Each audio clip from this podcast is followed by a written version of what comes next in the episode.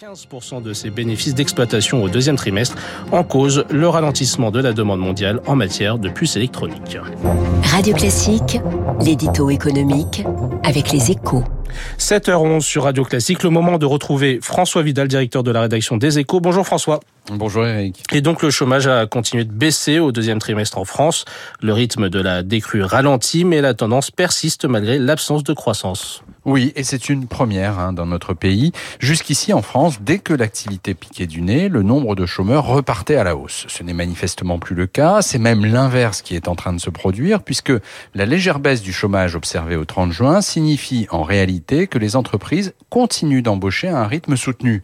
Suffisamment en tout cas pour ramener vers l'emploi quelques dizaines de milliers de chômeurs et surtout pour absorber les bataillons de jeunes arrivant sur le marché du travail. À court terme, c'est évidemment une excellente nouvelle. Hein. Ne sommes pas encore au plein emploi, mais la question du chômage qui sape le moral des Français depuis 30 ans ne figure plus en tête des préoccupations de nos compatriotes. Le problème, c'est qu'elle pourrait être rapidement remplacée par une autre question très épineuse, celle du niveau des salaires. Pour quelle raison, François? Eh bien, parce que créer de l'emploi sans croissance revient à, parta à partager un gâteau qui ne grandit plus au profit d'un nombre toujours plus important de bénéficiaires, et donc à baisser les salaires.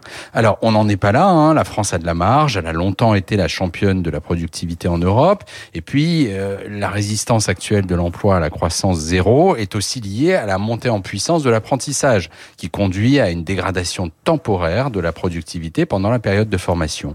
Mais si on y prend garde, la tendance pourrait bien s'installer.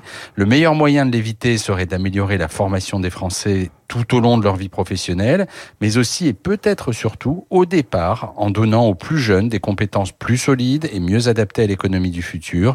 Et cela passe avant tout par une réforme de l'éducation nationale.